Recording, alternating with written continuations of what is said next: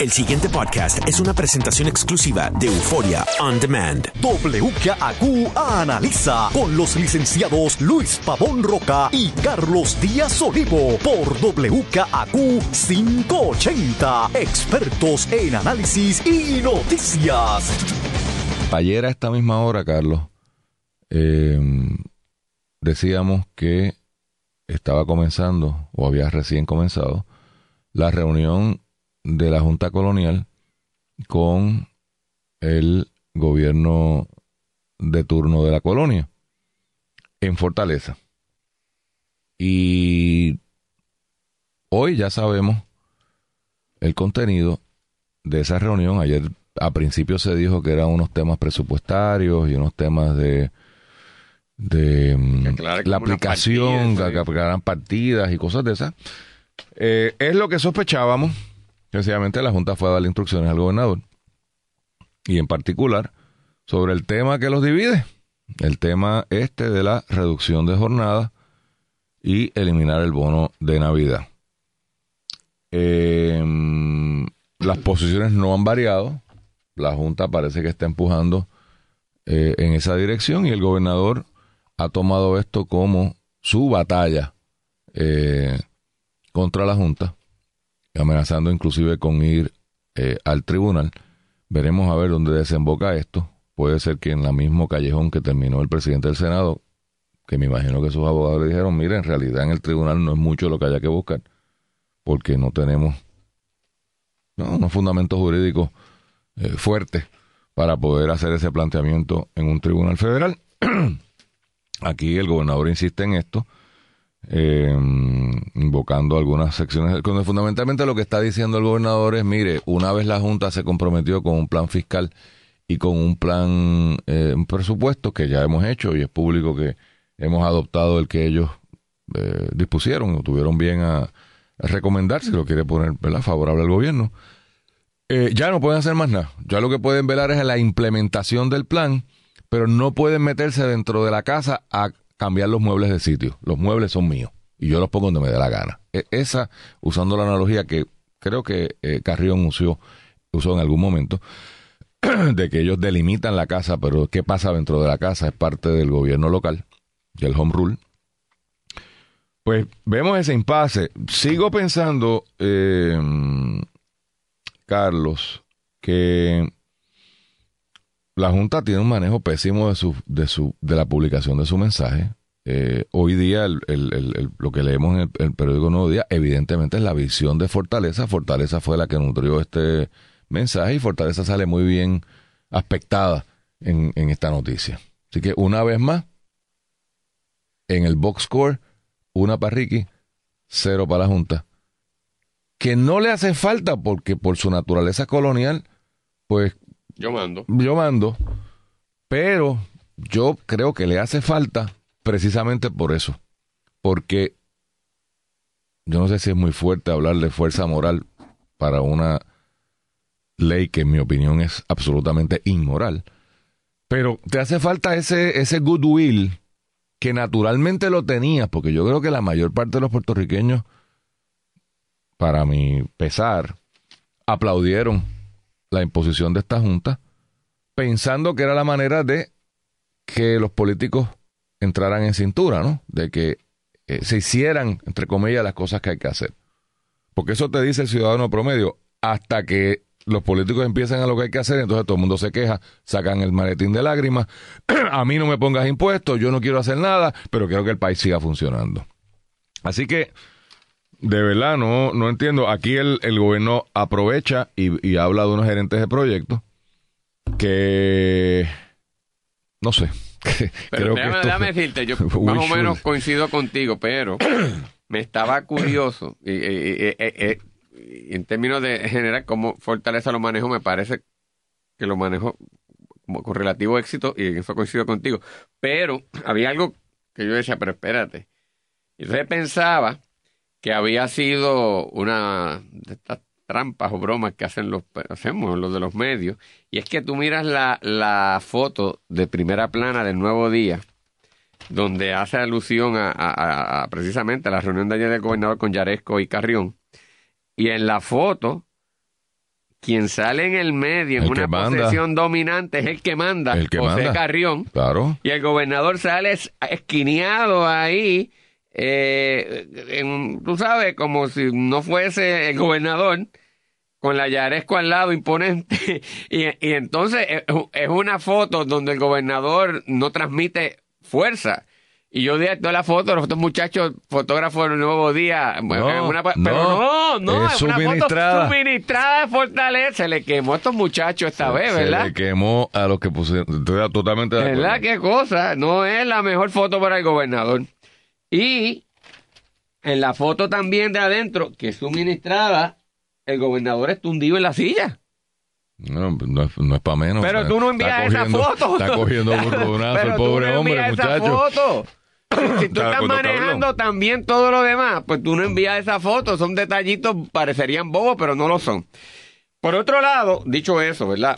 Yendo a lo más sustantivo que tú destacaste, yo creo que Bernardo eh, Fortaleza lo manejó bien, porque allí le dice, no, tranquilo, vamos a tener una gente que va a estar a cargo de estos eh, proyectos o estas iniciativas, y te designan, y te menciona toda una serie de personas que el nuevo día lo pone en la página 5. Pero Luis, esas personas tienen ese encargo desde el día uno. Sí. La fortaleza no, no, ha dicho nada, así que en ese sentido coincido contigo que, que, lo manejaron genialmente. No, no, no, aquí está, pero, pero esto está desde el día uno.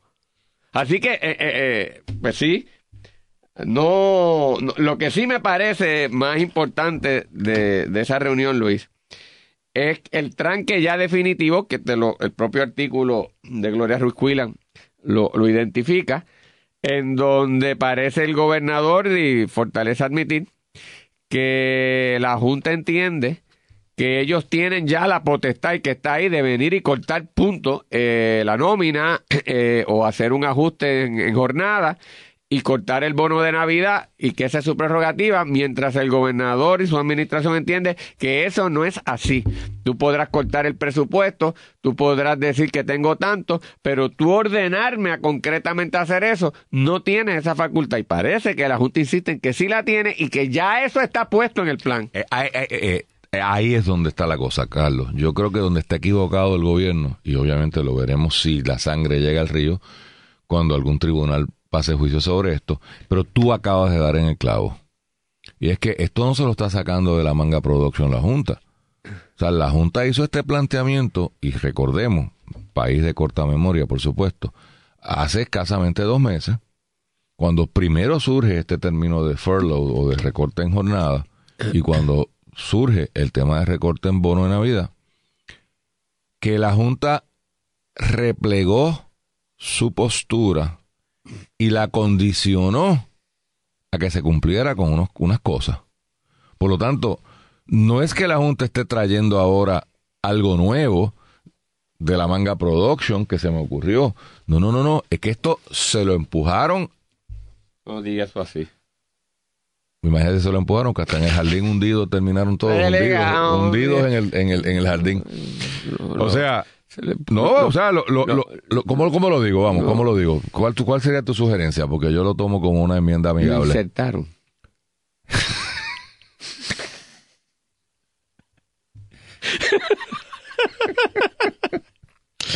ok. ok. lo, insertaron. Gracias a Dios que tú eres el, el delicado, elegante, el elegante. La Junta posicionó en el proyecto, en el proyecto presupuestario, esta, estas dos medidas están ahí puestas para que todo el mundo las vea y las vieron. Y la, ahora, la, ¿dónde va a estar la pelea aquí? Se los adelanto porque yo sé que muchos oyen este programa por eso mismo, por el adelanto en si se dieron las condiciones que eximían de implementar esas dos medidas. El depósito existe de verdad. Esos chavos existen constantes y sonantes en una, en una cuenta o es una magia que hace el gobierno que ya tiene mala reputación con las magias de que les aparecen 1.5 billones de dólares en una cuenta y nadie sabe dónde salieron y son de aquí y son de allá. Después salió medio millón de, medio millón no, medio billón de dólares más. O sea, yo creo que esto lo van a perder. Yo creo que independientemente de lo que pueda... ¿Que lo pierde la administración? Sí. ¿Por Sí, qué? sí. Porque tú entiendes que está posesionado ya. Está dentro del presupuesto, está dentro del plan fiscal. Y Carlos, cuando uno lee promesa, y tú has escrito un artículo sobre promesa,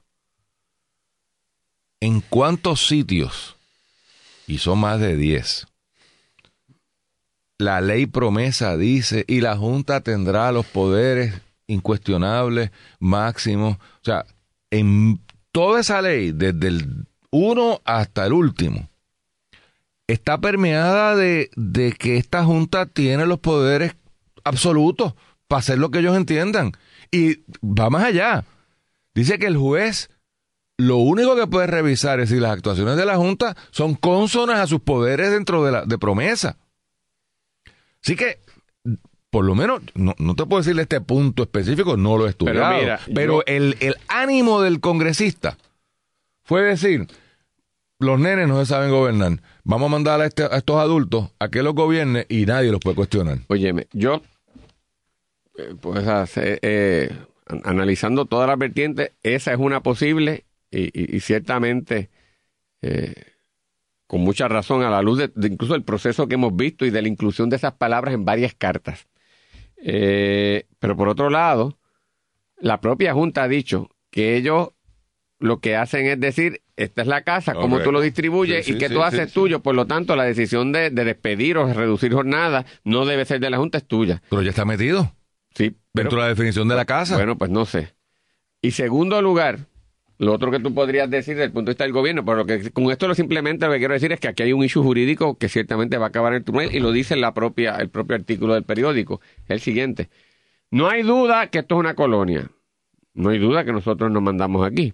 No hay duda que esto se hace patente cuando ponen una supraestructura por encima de, de los poderes constitucionales eh, y de las tres ramas de gobierno básico que está en nuestra constitución. Y que eh, el que manda es la Junta. Mas, sin embargo, en esa nueva ley orgánica que es promesa, no se eliminó la Asamblea Legislativa. No se eliminó el gobernador. Por lo tanto, Alguna eh, función tiene que alguna tener. función, desde el punto de vista de coherencia legislativa, tiene que haber estado en la mente del, del legislador federal cuando mantuvo esa estructura Yo te digo y lo es. encomendó para esto y que por lo tanto esas decisiones de articular, es decir, de, de- de eso mismo, de, de repartir en el cuarto y de articular la política pública, todavía tiene que ser de la colonia. Porque si no, simplemente eliminábamos la Asamblea Legislativa y el gobernador y está este supergobierno. Es y yo creo que por ahí va a ser ciertamente el, el- ¿verdad? la argumentación. Yo te, yo te voy a dar mi opinión en cuanto a eso, Carlos. Y ya la vimos en acción. La legislatura son los muchachos de mandado de la Junta. ¿Qué dijo la legislatura con relación al presupuesto? Ah, nosotros no vamos a hacer nada con esto, que el gobernador que bregue. Cuando claudicaron públicamente a esa función, es porque están entendiendo que ellos son, pues ellos pueden decidir si la Ponce de León, el tráfico fluye de norte a sur o de sur a norte o de este a oeste o de, oeste a este. Yo no sé para dónde coge la Ponce de León. Tendría que consultar con Rubén. Pues, ya, ellos pues, y pueden decidir eso, Carlos, siempre y cuando eso no afecte el desarrollo económico del país, porque si la Junta entiende que como fluye el tránsito en las calles de Puerto Rico afecta el desarrollo económico del país, en teoría tienen derecho ellos a opinar sobre el asunto también. Así que, sí, pues que es lo que hemos visto, Carlos. O sea, ¿el presupuesto de quién es? ¿De- de- de- ¿Del gobierno o de la Junta? O de los dos, porque yo vi un retratito allí de lo más lindo de todo el gabinete, de todos los alcaldes azules, de todo el que se le ocurrió eh, invitar al jardín hundido, para celebrar el lenguaje que ahora están objetando. Porque eso estaba allí metido, lo del, lo del, lo del corte de, de, de horarios y, y lo del bono de Navidad. Y nótese que yo no estoy diciendo si es bueno o malo, lo que estoy diciendo es que está. Y está puesto allí. Y lo celebraron con un retrato bello, espectacular. Todo el gobierno de Puerto Rico celebrando que habían llegado al presupuesto. Pues, pues, son muchachos demandados de la Junta de los que mandan, porque alguien va a tener que... O sea, porque la alternativa, Carlos, y yo he oído por ahí que están preparándose para eso. ¿Cómo que se están esperando a qué? La alternativa es tú montar un gobierno paralelo. La Junta. Sí. Pero ahí te digo yo que le hacen el field day al, al gobierno. Bueno. Y el, Congreso de un reclamo de descolonización se hace más patente. Tiene que andar con extremo cuidado. Totalmente de acuerdo, pero a la hora de la verdad, estos están como el jamón del sándwich. Porque el gobierno los está. la actitud del gobernador, mira, chocan, ¿verdad? Y que los va a llevar al tribunal y qué sé O sea, el, el, el colonizado está rebelde. De la boca para afuera, pero, está haciendo juicio. Y los congresistas no están contentos. Porque no le has metido mano. Porque yo te mandé para allí para poner esto en orden. Y resulta que esto está igual. O peor. O peor. O sea, a un año plazo. Tú, usas una figura que a mí me gusta mucho. La insertar. Pero va a seguir. Pero va a seguir. Va, a seguir. No la de estabilidad. O sea, cuando menos, cuando menos, si tú quieres hablar de generar confianza en los mercados para devolver a Puerto Rico al mercado financiero, objetivo expreso de promesa. Dos, eh, generar desarrollo económico en el país, que va cogido de la mano con el que aumente los recaudos de impuestos y puedas devolver el país a ese mercado financiero. Todo eso requiere estabilidad. Todo eso requiere certeza. Todo eso requiere que, el que está mirando diga, mira, vamos a hacer negocio allí porque allí dos más dos dan a cuatro, no dan a tres y medio. La pregunta que yo le hago a los que nos están escuchando, que le hago a don José Carrión, ¿usted se siente que hoy Puerto Rico es más estable, hay más certeza, hay un eh, ambiente que usted se siente compelido a, echar para adelante? ¿O lo contrario? Cuando usted lee este artículo, Carlos, ¿qué es esto? ¿Qué es esto? Yo te tengo que decir, Luis, que yo creo que de todas las fallas de promesa, de todas las fallas de la Junta, y uno puede identificar algunas y otras, otra puede decir lo que están bregando es una tarea titánica. Sí, igual. La falla más grande es que no han sido capaces de crear certeza. y al contrario, peor. han creado mayor incertidumbre. y, en la medida en que hay más incertidumbre por la manera confusa, enredada, difícil que han tenido que bregar esto, no se ayudan en el objetivo. Mira, eh, así que sí. hoy, hoy, hoy, vamos a esto a la práctica, porque esto es lo que la gente no entiende. Usted puede estar a favor de votar a estos empleados o de reducirle la jornada. Pero ya decidan qué pero, va a hacer. Pero este, estos pobres empleados que están en la expectativa, si estaba pensando cambiar el carro, no lo va a cambiar. No lo va a cambiar. Porque dice, espérate, porque yo no sé si el mes que viene yo tengo menos ingresos. Y si sabe que va para afuera, ya estaría moviéndose y buscando cosas y haciendo arreglos. Pero la, peor es no saber, no saber, no, decisión. No, entonces yo leo el periódico de hoy y tengo a Carrión por un lado diciendo que se que los van a cortar y al gobernador diciendo que over my dead body. Pues, pues yo voy a estar aquí en medio de una batalla campal entre el gobierno de, de local y el gobierno federal. Pues, ¿quién? este es el que va a comprar el carro. Si yo monto un dealer de carro pues espérate, aguanta, déjame ver, porque yo eh, el mercado está y estoy usando los carros, por, por ejemplo. Todo el, la economía de Puerto Rico está impulsada por el consumerismo, nos guste o no nos guste. Entonces, todas estas decisiones te afectan un mercado en todos los niveles. ¿Eso es lo que quiere la Junta? Pues yo pensaría que no. Pero entonces, tampoco hacen nada, claro. todo, es, todo es una nébula, todo es una falta de transparencia. Hablando de incertidumbre, Luis, yo creo que es más importante de lo que se le ha prestado atención y se le ha prestado atención. Pero esto que está pasando con los municipios y la aprobación de una especie de superpatente municipal, yo creo que es bien delicado y, y hay que examinarlo con extrema cautela y aunque es un asunto que se maneja a nivel municipal, es un anuncio realmente de dimensiones nacionales que el gobierno estatal no puede desatenderse por completo en términos de, su estrategia económica. Y es que ciertamente con todo este presupuesto y plan fiscal confuso, como acabamos de decir, los municipios uno de los que más confundidos quedan y más eh, situación complicadísima eh, van a enfrentar porque se le eliminan subsidios, se le restringen muchas de las, ¿verdad?, de los accesos económicos de financiación incluso que habían en el pasado con el banco. Recursos de ellos están pillados o perdidos en esta disputa eh, con el banco y sus acreedores. Y por lo tanto, la situación del Estado, que es difícil, a nivel municipal se torna más complicada. Los alcaldes, que tú siempre has defendido la, las competencias municipales y que han asumido cada vez más competencias eh, en, la involuntariamente muchas veces para bien o para mal pues se tienen que asustar porque si yo me las veía difícil ahora con menos recursos qué voy a hacer así que están buscando nuevos recursos y uno de los recursos que se han inventado es utilizar utilizar el poder de tributación que incluía las patentes y expandirla de una manera más creativa la no se llama patente. Por eso, por eso le digo de una manera más creativa. Pero es una patente, al fin y al cabo, no la titulan como patente precisamente para poder pasarla y, y, y poder esquivar ciertas limitaciones de la, de, la propia ley que establece unos, unos, máximos sobre los cuales se puede aprobar contribuciones por concepto de patentes municipales. Pero se dice que es una patente, y yo catálogo de super patente, porque al fin y al cabo va sobre el bruto de la actividad económica y no sobre el neto, que es la característica tal vez principal de la patente. Me explico. Normalmente cuando el gobierno le impone una contribución sobre sus ingresos, el gobierno le permite a usted reducir todos los gastos que tiene para ir contra el neto, contra el balance o sobrante que usted se quedó, reconociendo que usted podrá haber ganado un millón, pero si se quedó con 200 mil, pues de 200 mil lo que tengo disponible. La patente municipal realmente no permite ningún tipo de deducción y va sobre el bruto que se generó, aunque usted no se quede con el bruto. Por eso es que normalmente tiende a ser una fracción relativamente pequeña en reconocimiento que va sobre ese bruto. Pues esta nueva imposición que está haciendo los municipios es sobre el bruto.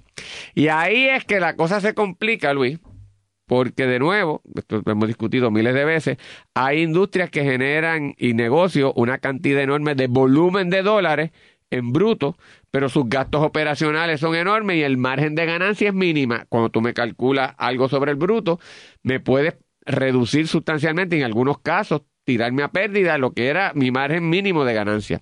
Eso está planteado aquí. Y, es preocupante. Pero lo segundo preocupante, Luis, y esto sin, y no estoy aquí culpando al municipio porque reconozco la situación, pero es que volvemos a lo mismo.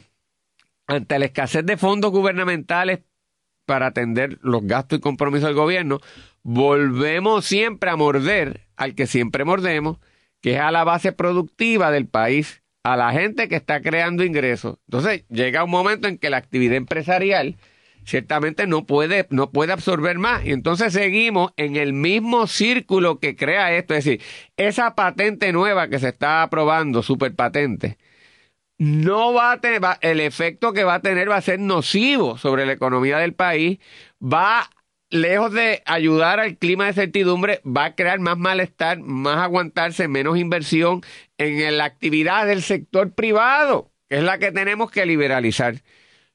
Yo no sé, ¿verdad? Y, yo no, con esto no estoy criticando a los alcaldes porque aunque es una crítica indirecta a, la política en general. Pero yo entiendo a los alcaldes lo, que está pasando. Pero de otro lado, el sector privado, Luis, no te aguanta más y no puede el gobierno seguir siempre para mantener su patrón eh, actual de gastos y de operaciones, seguir mordiendo al sector privado y sacando, porque ya no da más.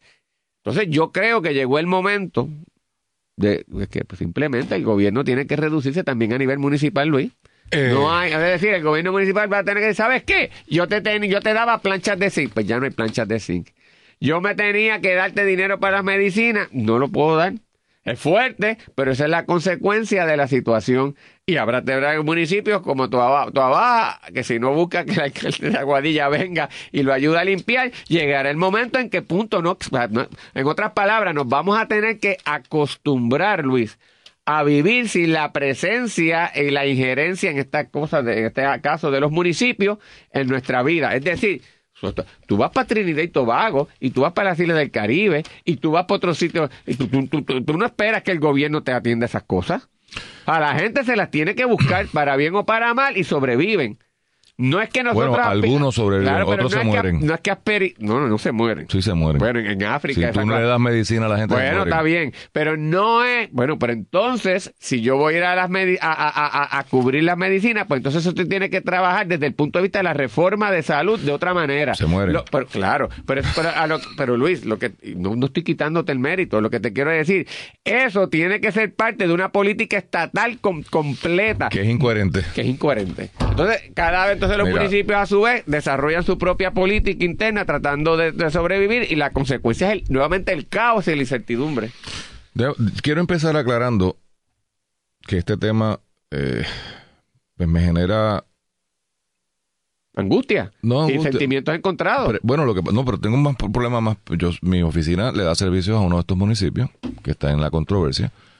Eh, yo tengo relaciones con algunos de los que están en la coalición del sector privado, privado cuestionando estos, estos patentes, así que quiero ser muy cuidadoso. Eh, Entiendes mejor que nadie la, lo, lo, los, ¿verdad? los distintas sectores que hay. No pero, por eso pero no quiero utilizar el micrófono para adelantar los intereses de, de algo o de alguien. Pero yo creo que, quiero hacer el disclaimer para que todo el mundo sepa. Pero yo creo que, esa es la utilidad de tu intervención porque yo tampoco quería aquí asumir una posición porque reconozco lo difícil, pero yo creo que lo importante es aquí atraer lo complejo que es el issue para todo el mundo. Y, ahí usted es el experto. Yo, yo, creo que ahí está el, el, el problema, ¿no? O sea, ciertamente eh, a, mí las patentes no me gustan. Eh, y estoy en récord diciéndolo, por, por lo que tú señalas, o sea, a menos que tú crees un sistema que disierna entre aquellos negocios cuyo volumen es alto, pero su margen de ganancia es muy poco, por lo tanto, no hay un, espacio ahí para ponerle más tributo, porque no se reconoce deducción alguna en la fórmula.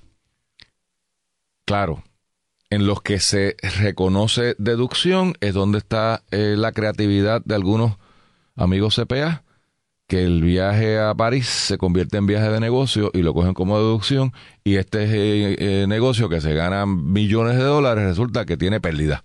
O esa fabulosa creación de los CPA que se llama la depreciación. Entonces usted coge un negocio que está produciendo mucho dinero, le aplica teorías de depreciación y lo tira a pérdida. Porque estimula la actividad económica, porque al tú llevar a cero ese activo, te compras uno nuevo para poder seguir y, estimula la actividad. Perfecto, pero el punto, el punto de vista del gobierno se está, no, puede ser, esa es la teoría de Reagan Economics, o sea, déjale chavo en el bolsillo de la gente para que lo gaste. No, no, porque tú compras otro activo para poder depreciarlo. Si haces eso, o en el caso del capital puertorriqueño, se lo manda a Miami, lo deposita en Miami porque, se siente cobarde. Es una misma economía, Luis, es un solo ah. mercado nacional.